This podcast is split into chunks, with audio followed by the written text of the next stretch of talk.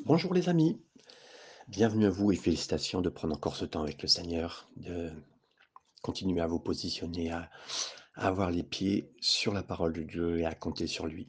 Nous sommes ensemble dans le livre des juges au chapitre 8, où nous allons continuer, bien sûr, à enseigner, à être enseigné par le Seigneur lui-même. Au travers des premiers versets, le premier verset ensemble que nous pouvons lire, les hommes d'Éphraïm dirent à Gédéon, que signifie cette manière d'agir envers nous? Pourquoi ne nous, a- euh, ne nous avoir appelés que quand tu es allé combattre Madian? Ils eurent avec lui une violente querelle. Ici, euh, vous vous rappelez, nous sommes en, pleine, en plein combat et il y a plusieurs chapitres euh, qui parlent de Gédéon. Et ils sont en train de porter donc des têtes ensanglantées d'Oreb et de Zeb. Ces hommes d'Éphraïm euh, descendent sur Gédéon. Et disent pourquoi vous ne nous avez pas impliqués dans l'histoire, dans le combat, pourquoi, comment ça se fait? Au départ, on n'était pas dans vos plans, comment ça se fait? Bon. Au lieu de dire waouh, super, Dieu est bon et on a vu des belles choses avec vous, non, non.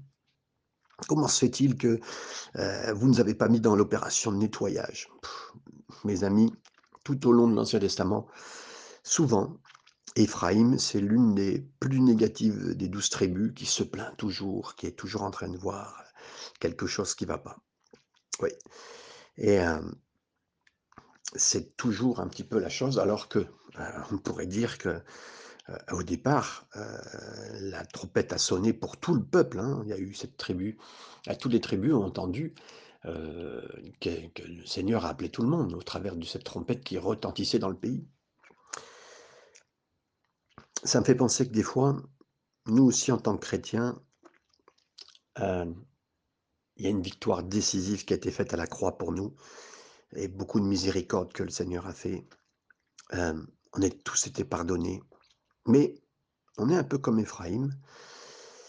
Dès qu'il y a des petites choses sur lesquelles on n'est pas d'accord, alors que cette trompette a sonné dans tout le pays, dans notre pays aussi à nous, que la victoire du Seigneur, euh, on était invités à rejoindre la bataille. Et vous vous rappelez, 32 000 personnes se sont quand même présentées.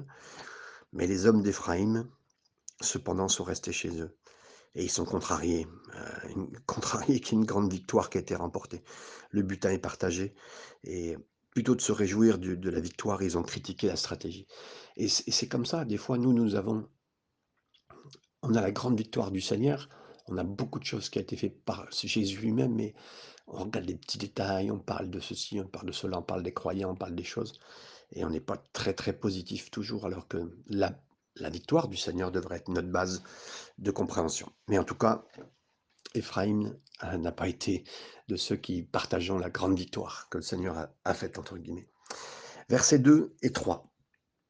Gédéon leur répondit, Qu'ai-je fait en comparaison de vous? Le grappillage d'Éphraïm ne vaut-il pas mieux que la vendange d'Abiézer C'est entre vos mains que Dieu a livré les chefs de Madian, Horeb et Zeb. Qu'ai-je donc pu faire en comparaison de vous Lorsqu'il eut ainsi parlé, leur colère contre lui s'apaisa. Alors, d'abord, on voit ici, euh, c'est vraiment un fin ambassadeur. C'est quelqu'un qui, ne cherche pas la guerre. hein. et j'aime ça parce que euh, s'il y avait eu un, prix Nobel de, la paix décerné à ce moment-là, on sait que c'est à peu près en 1250 avant Jésus-Christ, Gédéon, il l'aurait remporté haut la main. Parce qu'il il a fait preuve de diplomatie, de tact, d'amour. Lorsqu'il a dit, mais vous avez remporté un plus grand un plus grand, une plus grande victoire que nous. Ce que nous avons fait sans importance par rapport au travail que vous avez fait, de, vous, de, capturer Horeb et Zeb. Vous savez, euh, c'est un vieux président américain, euh, c'est ceux qui sont plus que, que 30 ans l'ont connu, mais enfin même plus 40 ans. Euh, Ronald Reagan, il a dit Il n'y a pas de limite à ce qu'un homme peut accomplir s'il ne se soucie pas de ce qui en tire le mérite. En fait, mes amis, il n'y a pas de limite pour nous à ce que le corps de Christ euh, peut accomplir si nous ne nous soucions pas de qui obtient le mérite. Ça veut dire, Hem, si on commence à regarder qui est-ce qui a fait, ce nouveau chant extraordinaire, qui est-ce qui a prêché cette prédication, si on commence à chercher des hommes et des femmes, qui ont des noms de vainqueurs dans le corps de Christ, il y aura des limites à nos à nos victoires, parce qu'on voudra avoir des hommes et des femmes dans les victoires. Mais si on dit: «Merci Seigneur» et on cherche pas, l'homme, la femme, de Dieu, comme certains le font et p j'entends beaucoup dans les pays: «Homme de femme de Dieu et es un grand serviteur». Ouais, non, mais il y a des limites là, il y aura des limites à justement ce que Dieu «partage sa gloire» entre guillemets. Mais si on veut vraiment que seulement Dieu à Dieu soit la gloire, à Jésus soit la gloire, ben mes amis, il y aura pas de limite à ce que Dieu va faire avec nous, avec eux. Et là, été le point un petit peu que Gédéon a développé. Verset 4. Gédéon arriva au Jourdain et il le passa, lui et les 300 hommes qui étaient avec lui fatigués, qui poursuivant toujours, il dit aux gens de Sukkot. Là, heu, vous vous rappelez, il avait tué, heu, des des, centaines de milliers, hein. Ils avaient fait le travail d'une façon, considérable et et bien fait, bien sûr, en plus. En précisément, en fait, c'est ces 120 000 Madianites qui avaient été tués.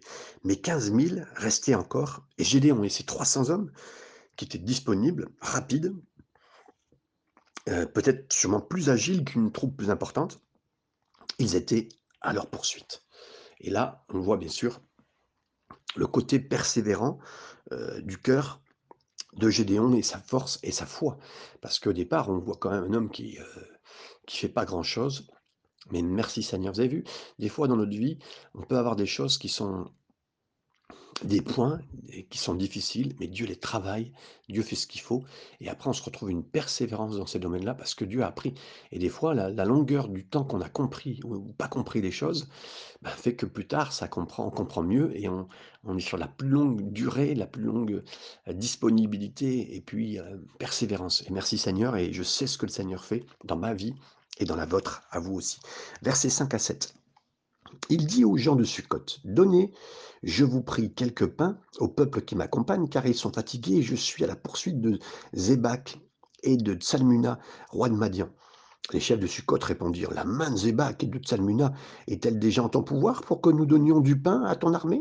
Et Gédéon dit, Eh bien, lorsque l'Éternel aura, aura livré entre mes mains Zébak et Tsalmuna, je broierai votre chair avec des épines du désert et avec des chardons. De là, il monta à Pénuel et il fit euh, aux gens de Pénuel la même demande. Là, on voit, et j'étais jusqu'au verset 8, mais c'est jusqu'au verset 7, ils sont arrivés à Sukkot, et Gédéon a dit, mes hommes et moi, on a vraiment faim, donnez-moi euh, du pain et nous pourrons continuer. les hommes de dit, eh, les gars, pas si vite, hein. la victoire n'est pas totalement euh, sécurisée, donc euh, euh, si ça ne l'est pas, on ne veut pas s'impliquer nous, hein, si on vous donne du pain. En fait, c'était pas seulement leur donner du pain sur le trajet, c'était aussi dire, bah, si on vous donne du pain, on s'implique dans l'histoire, en fait, quelque part. Comprenez un petit peu? Gédéon était quand même un peu représentatif du peuple hein, de l'époque qui était fatigant, fatigué, et puis en plus euh, pas capable de, de s'impliquer. Et, ça prouve des fois, mes amis, euh, quel manque de courage euh, dans mon cœur, des fois, dans le peuple de Dieu, pour certains points, que le Seigneur nous aide à, par sa grâce à vaincre ça. Versets 8 et 9, on a, déjà lu le début, de là il monta à Pénuel, et il fit aux gens de Pénuel la même demande. Ils lui répondirent comme avait répondu ceux de et il dit aussi aux gens de Pénuel, quand je reviendrai en paix, je renverserai cette tour. Oui, il a continué à poser la même question à, Pénuel, hein, voilà. Et puis, bien sûr, il n'a pas été écouté, pas été, euh, euh, euh, comment dire, entendu. Hein, et on se demande, voilà.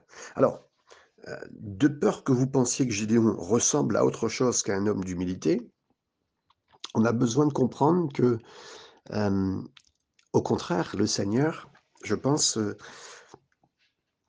euh, Israël a obtenu une victoire dans cette bataille. Mais Gédéon, il a intuitivement compris que la véritable clé n'est pas d'obtenir la victoire, mais de la maintenir.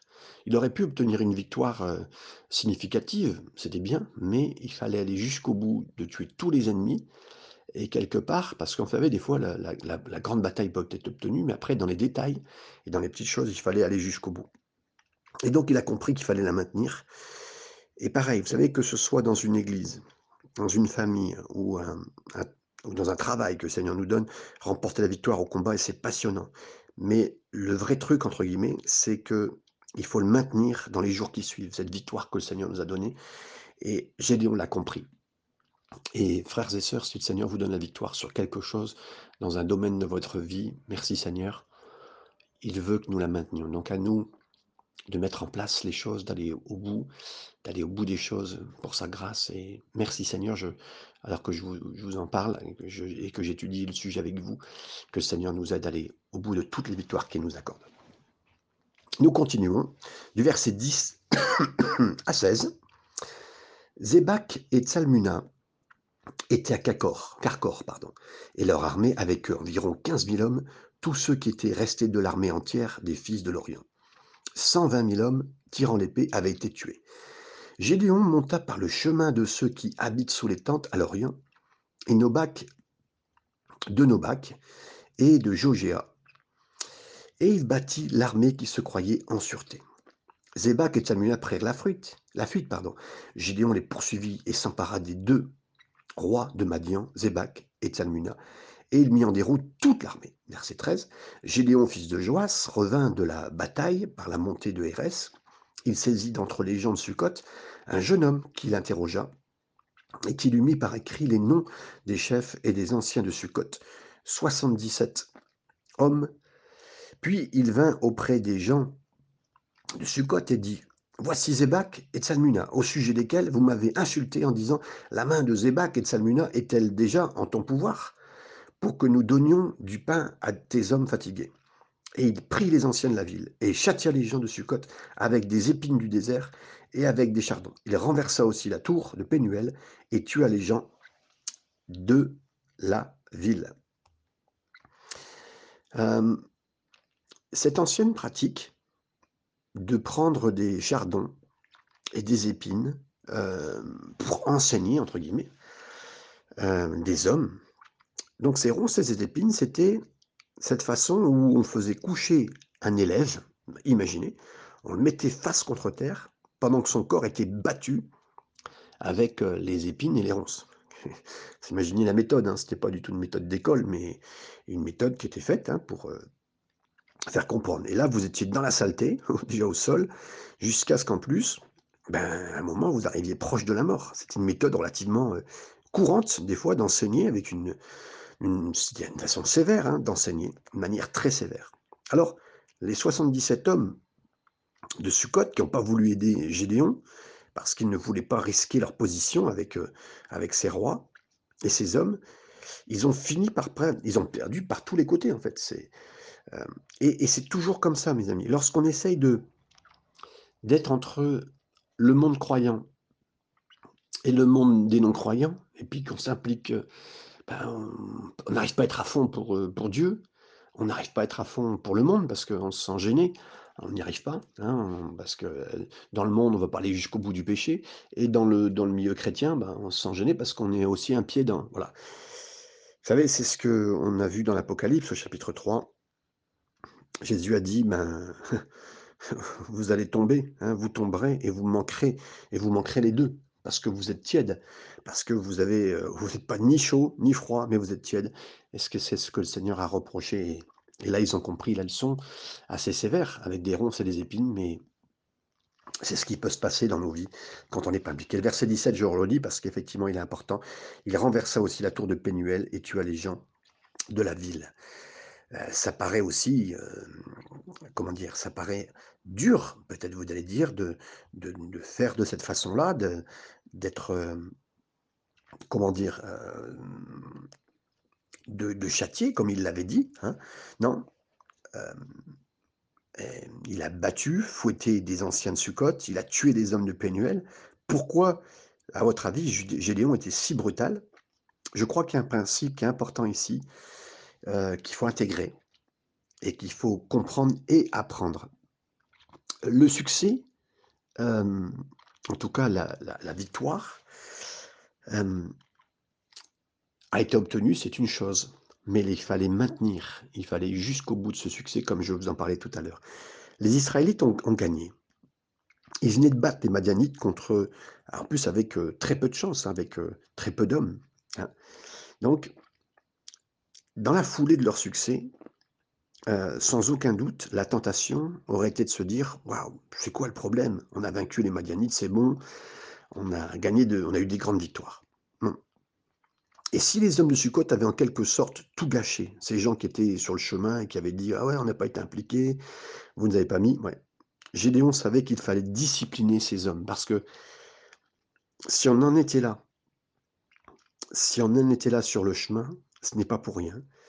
Et il fallait euh, à ce moment-là, apporter une discipline pour ces hommes, maintenir le succès et continuer à, bien faire ce qu'il faut. Vous savez, mes frères et sœurs, je pense à nous tous, parents, des moments dans la vie, on a des victoires, et puis tout va à peu près bien à la maison. Euh, bien sûr, peut-être même des fois, nos enfants ne sont plus dans les problèmes. Voilà. Et on pense que c'est bien, ben, comme tout va bien, on apporte euh, pas notre, voilà, on essaye de, même quelque part, on essaye de retirer notre main de, pour les concernant et euh, il y a plus de, enfin, quelque part, comme si la discipline se retirait. Et là, euh, il a compris que le succès aussi pouvait être maintenu par une discipline aimante, par une correction qui est nécessaire au fur et à mesure. Même, même si les gens avancent, quelque part, voilà, Gédéon savait que euh, au lieu de s'asseoir et simplement profiter des applaudissements de tout le monde et que voilà de son peuple, il a dit je dois discipliner pour le bien de tout le pays. Même s'il était brutal, c'était nécessaire. Et euh, même dans les temps où tout, va mieux, il a compris l'importance de continuer à, à, être avec les gens, à être à faire, de faire ce qu'il faut pour, pour faire du bien et en plus, même si tout allait bien, et parce que les gens évoluent, et puis les gens grandissent, même nos enfants évoluent et grandissent, mais il faut maintenir euh, vraiment par la grâce du Seigneur, parce que le cœur de l'homme est tellement facile à, s'éloigner. Et là, je sais que c'est difficile, qu'on doit continuer à, discipliner dans le bon sens, à aimer et entourer nos familles dans tous ces moments où ils vont bien, où je vais bien aussi, et le Seigneur est bon. Verset 18 à 19, et début du verset 19, il dit à Zébak et à Tsalmuna, comment étaient les hommes que vous avez tués au Tabor? Ils répondirent, ils étaient comme toi, chacun avait l'air d'un fils de roi. Il dit, c'étaient mes frères, fils de ma mère, l'Éternel, l'Éternel est vivant. Oui, alors à quoi ressemblaient euh, Il a posé la question, à quoi ressemblaient euh, les gens que vous avez que vous avez tué hein. bah, Les hommes que nous avons tués, ils ont répondu, vous ressemblez. Et en d'autres termes, ces types étaient la raison pour laquelle Gédéon se cachait dans le pressoir, soi-disant qu'ils étaient des, fils de roi, mais bon, Gédéon, il avait tellement peur, il se cachait dans le pressoir. Et euh, ce sont ces deux princes, avec les voleurs, euh, les meurtriers qui ont balayé toute la région et tué la famille, ses familles. Hein. Donc, euh, Bien sûr que Gédéon euh, leur posait des questions, mais il savait ce qu'elle allait leur, répondre. La fin du verset 19 au verset 21. C'étaient mes frères, fils de ma mère, l'Éternel est vivant. Et si vous eussiez, si vous les eussiez laissés vivre, je ne vous tuerais pas. Et il dit à Jéter, son premier-né, donc son fils, Lève-toi, tue-les. Mais le jeune homme ne tira point son épée parce qu'il avait peur, car il était encore un enfant. Zébak et dirent Lève-toi toi-même et tue-nous, car tel est l'homme, telle est sa force. Et Gideon se leva et tua Zébak et Tsalmuna. Il prit ensuite les croissants qui étaient au cou de leurs chameaux. Donc là, euh, Gédéon a pensé, je vais donner maintenant à mon plus jeune fils euh, la bénédiction, Hein, puisque c'est lui le plus vieux, en lui disant, mon fils, allez, venge-toi de la mort de tes oncles, de ta famille. Excusez-moi. Donc, euh, mais le fils de Gédéon a été effrayé. Vous savez, des fois, même nos enfants nous ressemblent dans certains points de nos vies et c'est pour ça que Gédéon devait aller plus loin aussi, parce que l'enseignement qu'il a vécu, il fallait qu'il l'amène jusqu'à sa famille.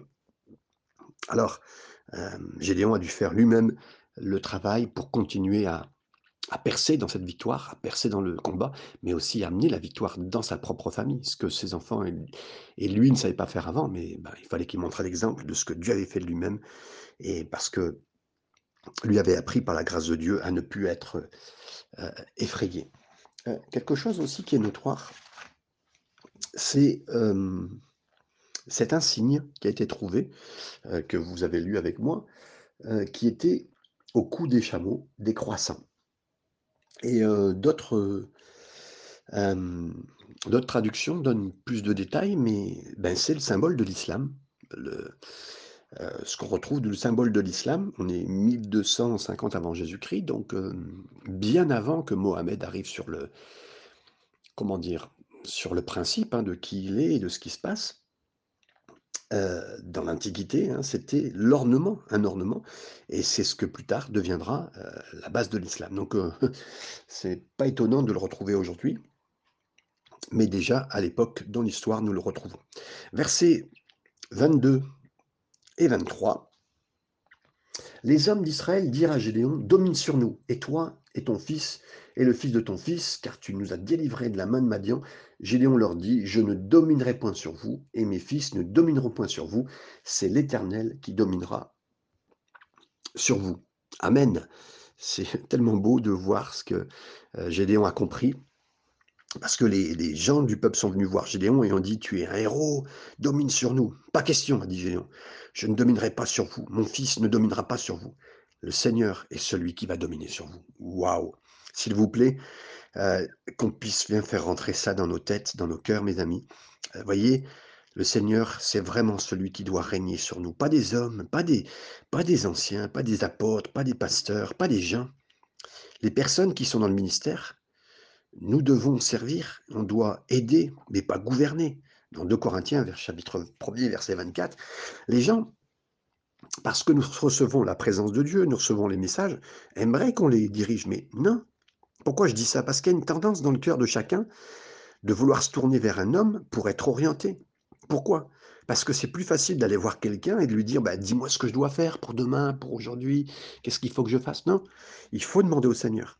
Père, c'est quoi ton désir? C'est quoi cette intention pour moi dans cette affaire? Et alors que je vous parle, je dis Mais Seigneur, euh, Seigneur m'a aussi parlé pour moi, pour ce sujet, pour cette affaire que, nous avons dans nos vies à, gérer. Seigneur, qu'est-ce que tu veux? C'est important que nous apprenions à chercher le Seigneur et à chercher sa face. Verset 24 à 27, Gédéon leur dit, j'ai une demande à vous faire.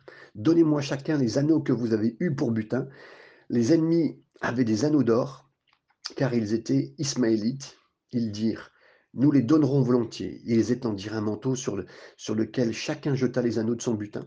Le poids des anneaux d'or que demanda Gédéon fut de 1700 cycles d'or, sans les croissants, des pendants d'oreilles et des vêtements pourpres que portaient les rois de Madian, et sans les colliers qui étaient au cours des coups des chameaux. Gédéon en fit un éphode et il le plaça dans sa ville Ophra, à Ophra, où il devint l'objet de prostitution de tout Israël, et il fut un piège pour Gédéon et pour sa maison.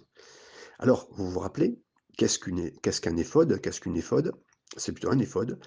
Un éphode, c'était un vêtement un gilet qui était porté, un gilet frontal sur la poitrine, par le grand prêtre.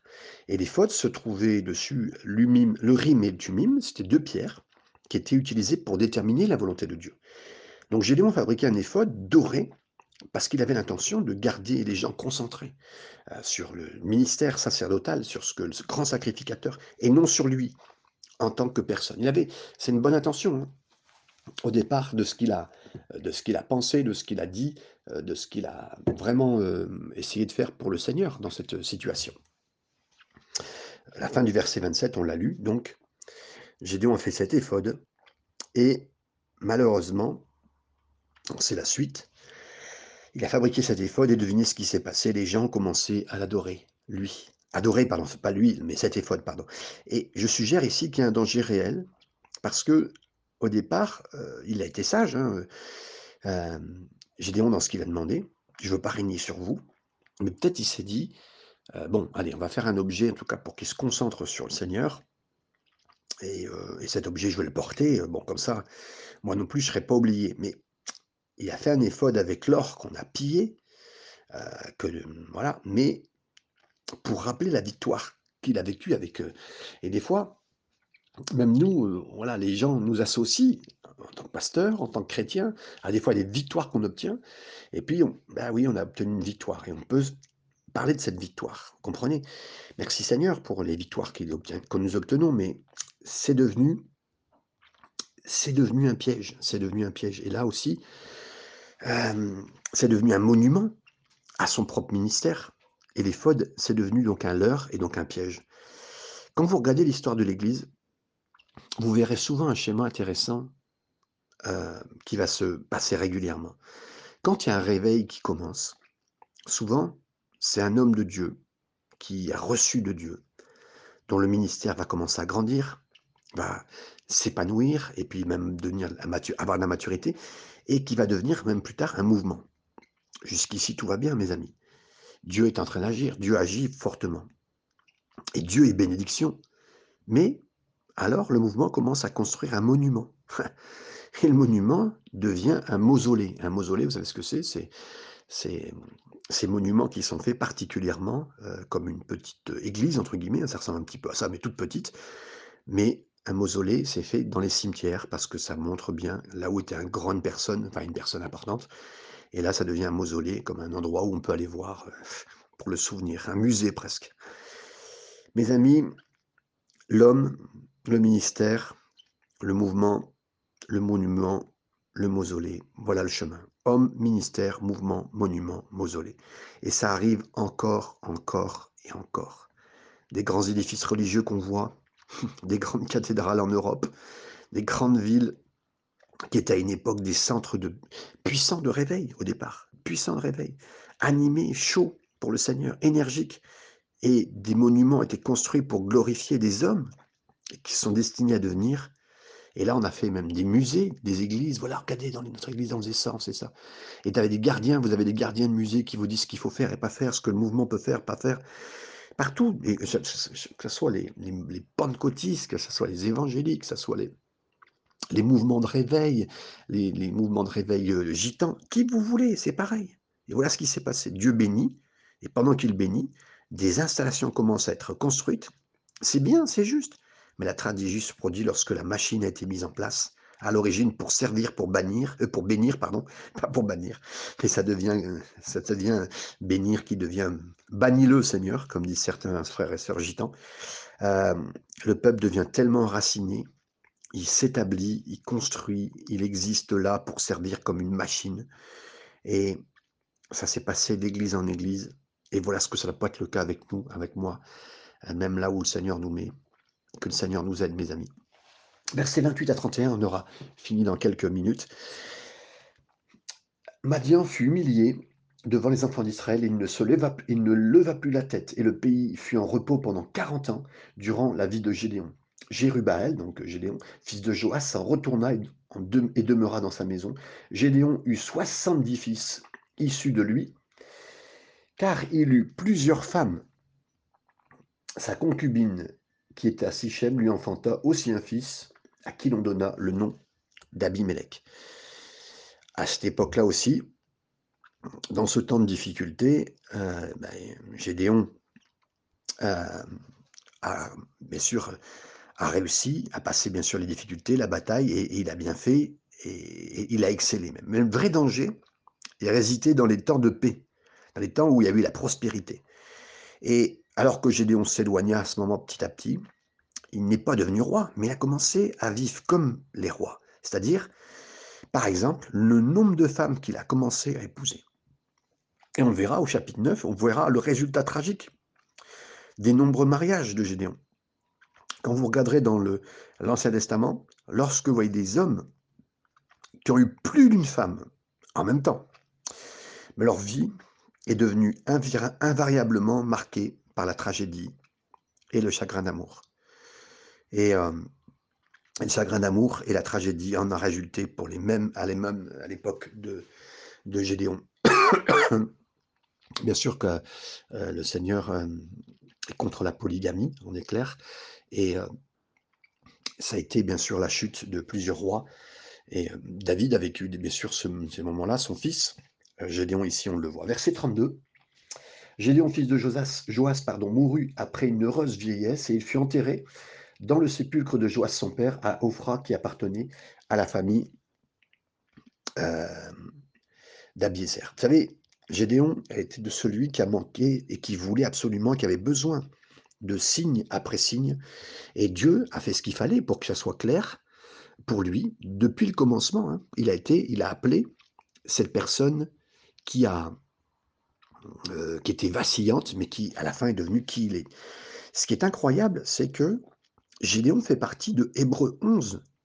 C'est incroyable, il fait partie euh, des héros de la foi, euh, de ce que le Seigneur euh, a vraiment appelé cet homme, et en plus, il est dans le, les héros de la foi. Et pourtant, vous n'y verrez pas Moïse, vous n'y verrez pas David, Élisée, Élie, Ézéchiel, ils sont pas là. Pourquoi Gédéon est là? Quand vous lisez l'histoire de Gédéon comme celle-là, même comme un homme comme Barak qui est ou Samson, Hébreux 11, mais Seigneur, la présence de ces hommes dans le temple de la foi, c'est vraiment une indication de quoi? Ben, C'est une indication de la grâce, la bonté, la générosité pour le Seigneur, incroyable. Et quand on lit la vie de Gideon, la conclusion à laquelle j'arrive moi en regardant la vie de Gideon, mais c'est c'est pas un type qui était formidable, mais c'est quelqu'un ordinaire qui a été utilisé de manière extraordinaire par le Seigneur. Et c'est ça la pure grâce que Gédéon est utilisé comme il l'a été. C'est la pure grâce qui s'inscrit dans la salle de la foi. C'est encore une grâce que Dieu choisit d'appeler, d'utiliser des gens comme moi, comme vous. Et euh, comprenons-le bien, il faut le comprendre bien, il faut bien le saisir. Merci Seigneur. Et je finis avec les deux derniers versets, euh, 33, 34, 35, trois derniers versets, euh, que le Seigneur nous laisse notre cœur. Lorsque Gédéon fut mort, les enfants d'Israël recommencèrent à se prostituer au Baal. Ils prirent Baal Bérite pour Dieu. Les enfants d'Israël ne se souvinrent pas de point de l'Éternel leur Dieu, qui les avait délivrés de la main de tous les ennemis qui les entouraient, et ils n'eurent point d'attachement pour la maison de Jérubal, de Gédéon, après tout le bien qu'ils avaient fait à Israël. Encore une fois, mes amis, encore une fois. Et ce livre, le livre de- de- des juges, nous montre le cycle, un cycle dans lequel on peut retomber encore une fois. Israël était le premier pas dans, encore de nouveau, il fait un nouveau pas dans le cycle descendant vers le péché. Il oublie, il est inconstant avec le, Seigneur. Et notre Dieu pourtant nous amène de gloire en gloire, vous savez, de mieux en mieux. Par conséquent, on doit être de ceux qui permettent au Seigneur de nous tenir entièrement dans sa grâce, de rester dans sa grâce. Et il devrait se passer tellement de choses dans nos cœurs, dans nos vies, actuellement. Mais voilà, on veut vraiment la joie du Seigneur aujourd'hui. Mais il faut qu'il nous garde dans sa fraîcheur, dans sa dynamique, pour sa gloire. Et qu'on on apprenne à, voilà, ne plus être dans le cycle du péché, comme Gédéon l'a été jusqu'au bout, il a été jusqu'au bout de la victoire pour la gagner. Mes amis, le Seigneur a commencé un travail en vous. Continuez ce travail par sa grâce, par la croix du Seigneur Jésus. Soyez bénis dans cette journée. Amen.